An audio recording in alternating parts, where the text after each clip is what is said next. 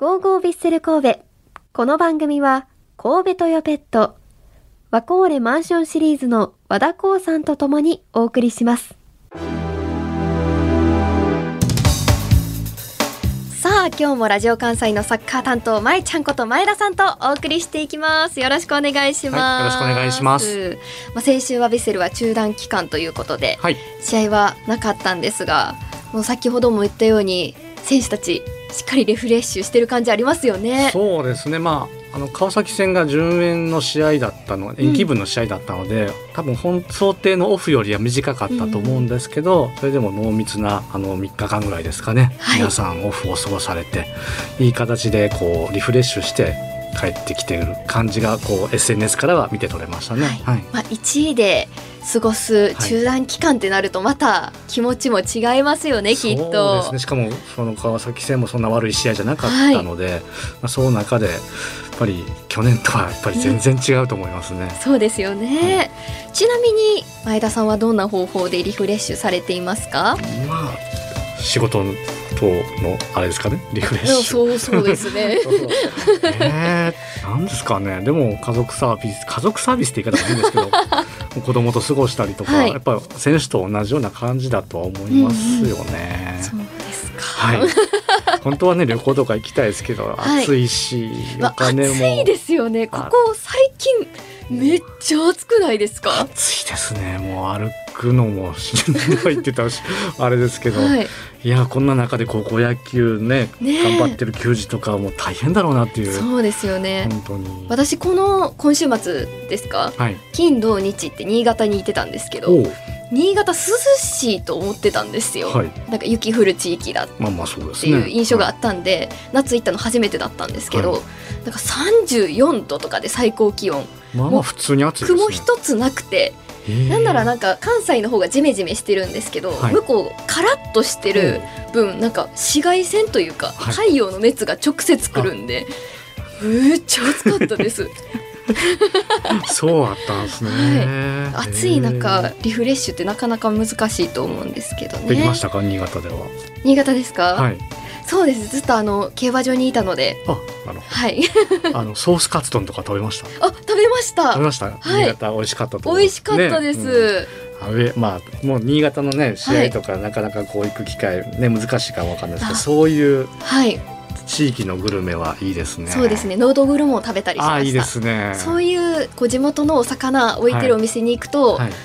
アルビレックスのポスターが全面に貼ってありました。えー。今度はちょっとぜひこうサ はい。ッカーの取材も兼ねてなんか行ければね,、すね。いい行きたいなと思思います。はい、ぜひぜひ。まあ移動とか中断期間中皆さんされる方多いと思うんですけど、はい、車が必要ですよね。車あると便利ですよねそうですよね。皆さん車欲しくありませんか？欲しいです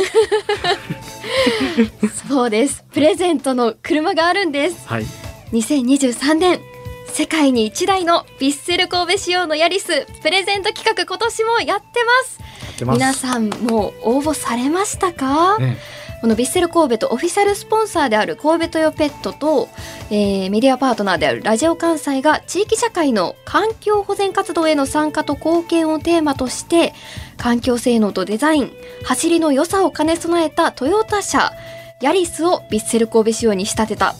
ヴィッセル神戸え世界に一台のヴィッセル神戸仕様のヤリスをプレゼントする企画を今年も実施しています、こちら9月11日月曜日までに、はい応募していただけたらという形になっていますので皆さんぜひぜひ本当に1台当たるんですよね。出さないと当たらないですからね。そうですね。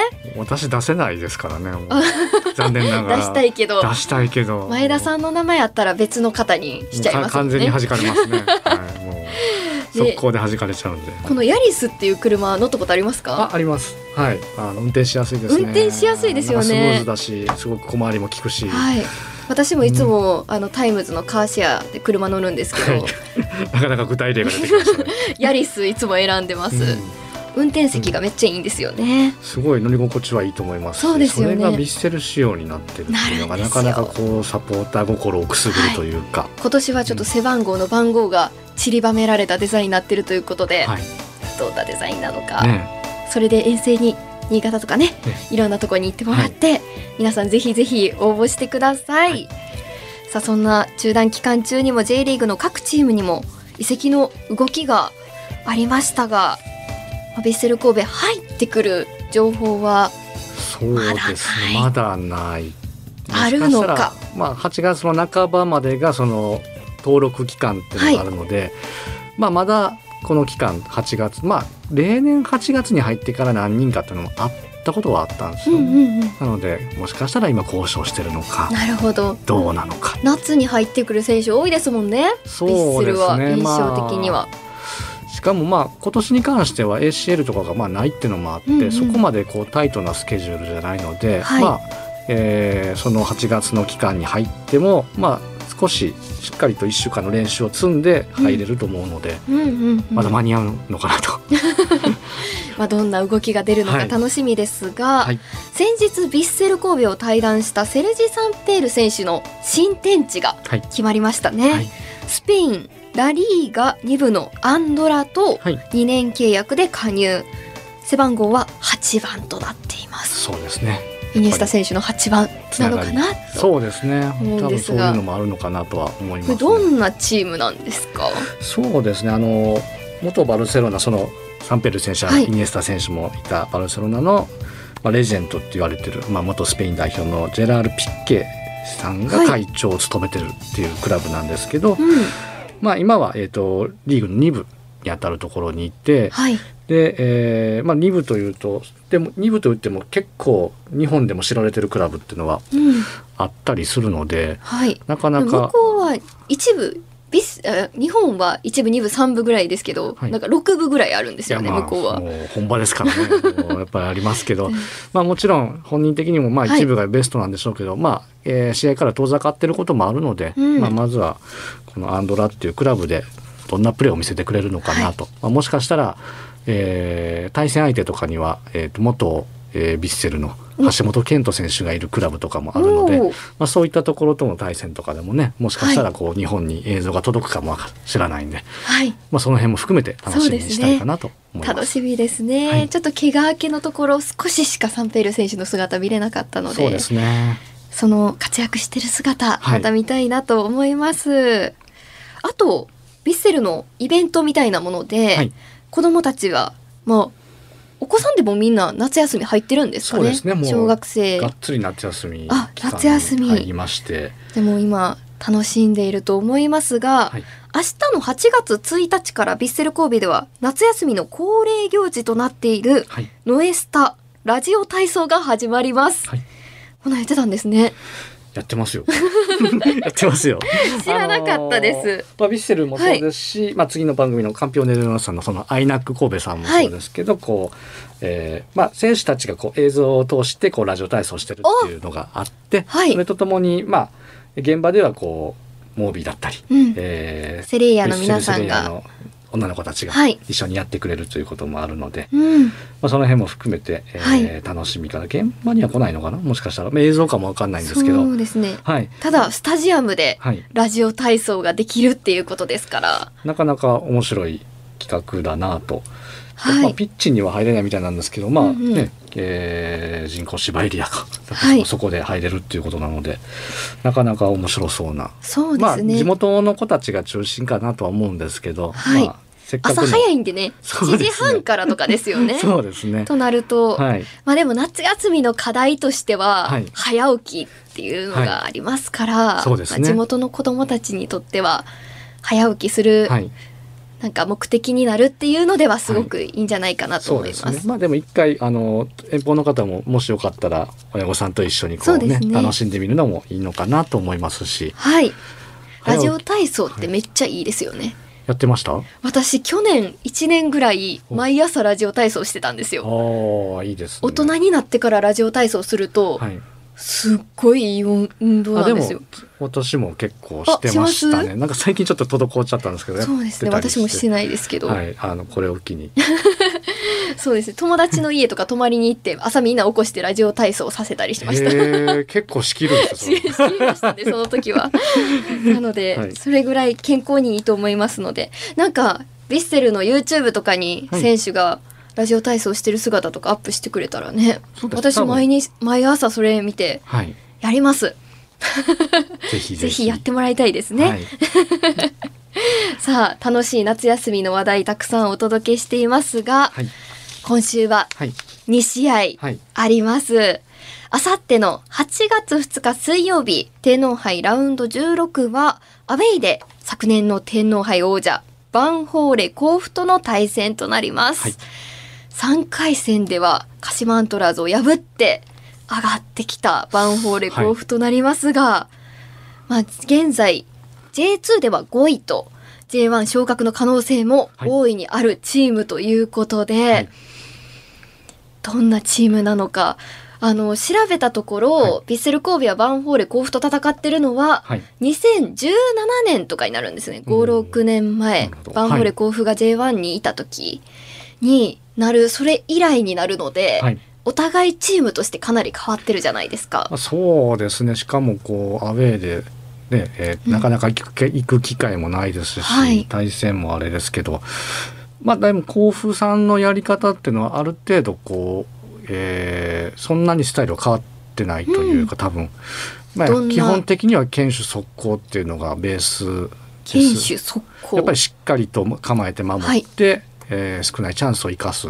特に今だったら、えー J1 でも活躍してたピーター・ウタカ選手っていうはい選手がいますのですごい大きい、えーもういろんな日本のチームにいましたよね。そうですね。でしかもどこでも点を取ってるって活躍してる選手が今甲府にいますので、うん。まあ、その選手がキーマンになるのかなという感じはありますけど、えー、と J2 はずっとこう中断期間がほぼなくシーズンやってるので、うんうんうん。その中での間のミッドウィークの試合なので、はい。まあ甲府さんももしかしたらメンバーを変えてくる可能性があるのかなという感じはありますね。なるほど、まあ、どうなるかわからないっていう面白さがある試合ですよね。そうですね。でもあの粘り強いですしこの前の鹿島とは PK、うん。なん12、3人ぐらい蹴りましたよね。一回りしたんですよね。結構そんなに蹴ってました、はい。もうすごいことに。11人。であ全員蹴ったんですね。はい。全蹴りましたね。おおそこまで熱いで戦いをはい勝ち切ってはい。で今回もしかもホームなので甲府さんにとってはうんうん。かなり気合が入ってて、あの多分リ普段の天皇杯とかではあんまりないようなシャトルバスとかの増発みたいなのもあるらしいので、はい。ぱそれだけこう、まあ、夏休み期間中にやっぱヴィッセルが来るってなって、まあ、J11 位のチームが来るぞっていうのも。ね。かなりこう甲府の方あのサポーターの方もこうはい。あの盛り上がってるそうなのでここでヴィッセル的にはしっかりとこの1位の力を出して勝ち切って帰ってきたいなと。そうですね、は楽しみにですねこれは。そうですね。まああのーここではやっぱりこうもちろん主力選手が出てくる可能性も高いと思いますけど、前回のジュビロ磐田戦のように、うん。まあ、川崎選手だったり、えー、飯野選手だったり、はい。まあ、そういうちょっとこう前半戦でなかなか出番なかったり、怪我で辛かっ苦しいか苦しんでた選手がこう活躍して、えー何かこうリーグ戦に弾みをつけるような戦いを見せてほしいなと。そうですね、はい。楽しみな試合ですね、はい。もう遠征行かれる方はぜひはい。どんな感じだったかラジオで教えていただけたらいいなと思います。そうですね。は、はい。いそして8月6日、はい。日曜日には横浜 FC との対戦があります、はい。今シーズンはもう4度目の対戦にそうなるんでですすねね。ルヴァンカップで2度も対戦してるので、結構もうまたかみたいな感じになると思うんですけど、はいでルヴァンカップで戦って2勝1敗という形でそうですね。はい。ルヴァンカップ3月26日のルヴァンカップは1対0ではい。85分に大迫選手がゴールを決めています。で、えー5月7日 J1 リーグでは3対0ではい。大迫選手が2点佐々木選手が1点はい。決めてます。で前回の6月18日のブルバンカップが1対3ではい。ちょっと悔しい思いをしたというところあのなんですが時は選手がね、早々に退場してしまったっていうのもあったので、10人で戦ってはい。最後にパトリック選手が。えっ、と、最初ですね。さ最初ですか、はい。すいません失礼いたしました、はい。パトリッキ選手が決めて。決めたんですけど、まあ、あとちょっともうその一人の差がやっぱり大きかったのかなっていう感じもあったんですけど、まあ今回はねある程度、まあ、天皇杯挟むとはいええーしっかりとこう準備作った中でのはい。試合になると思うので、えーまあそんなこうね油断せず、えーしっかりと入れるんじゃないかと思います。はい。予想としては何対何ぐらいに？まあでも前回のホームみたいに3-0はいでこうしっかり勝ち切って、えー後半戦というか中断明けをいい形でスタートしてほしいような気はしますけどね。そうですね、はいただあのルヴァンカップあの2勝1敗で2勝してる分は1点1回目大迫選手1点決めて、はい。2回目に大迫選手2回2得点決めてるんで、はい。今回ちょっとハットトリックとか 決めてほしいなって私的には思いますね。まあでもやっぱ絶好調ですからね。はい、本当にもうどんどんと点を重ねてうん、20点はもう視界を取られてる取られてますから、はい、早々に20点に乗せるんじゃないかと思います。はい。そうですね。はい。であの今 J1 通算ヴィッセル神戸がチームとして J1 通算1100ゴールまではい。あと2点のところにおー1098得点なるほど。ということで、はい。まあこの試合ではい。2得点、まあすぐ達成しそうですね。はい、決まったらちょっとこれも1100ゴールはい。の試合にはい。なるっていうのでちょっと記念すべき日になるかもしれないですね。はい。で前節ですね川崎フロンターレ戦の試合前に前田さんがサポーターの方にお話を聞いてくださった分でヴィッセル神戸の夏男はそして後半戦のラッキーボーイはこの2つを質問していただきました。そちらの模様をお聞きください。どうぞ。あのどれぐらいヴィッセル応援されてるんですか？1年半ぐらいですね。結構最近はいそうです。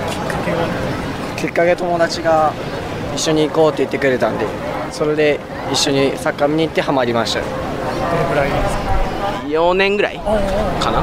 じゃあ見事にファンを一人獲得。しました。ありがとうございます。あのど誰推しですか。ゆるきっす。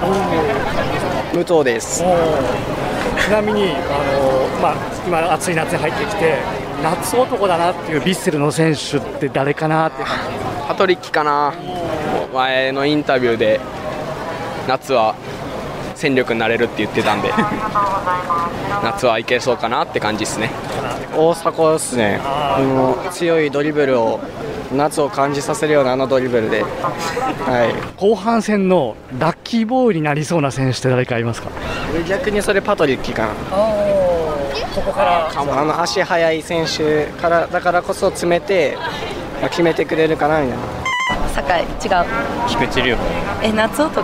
ちゃうよ。武藤義則。よっちですね。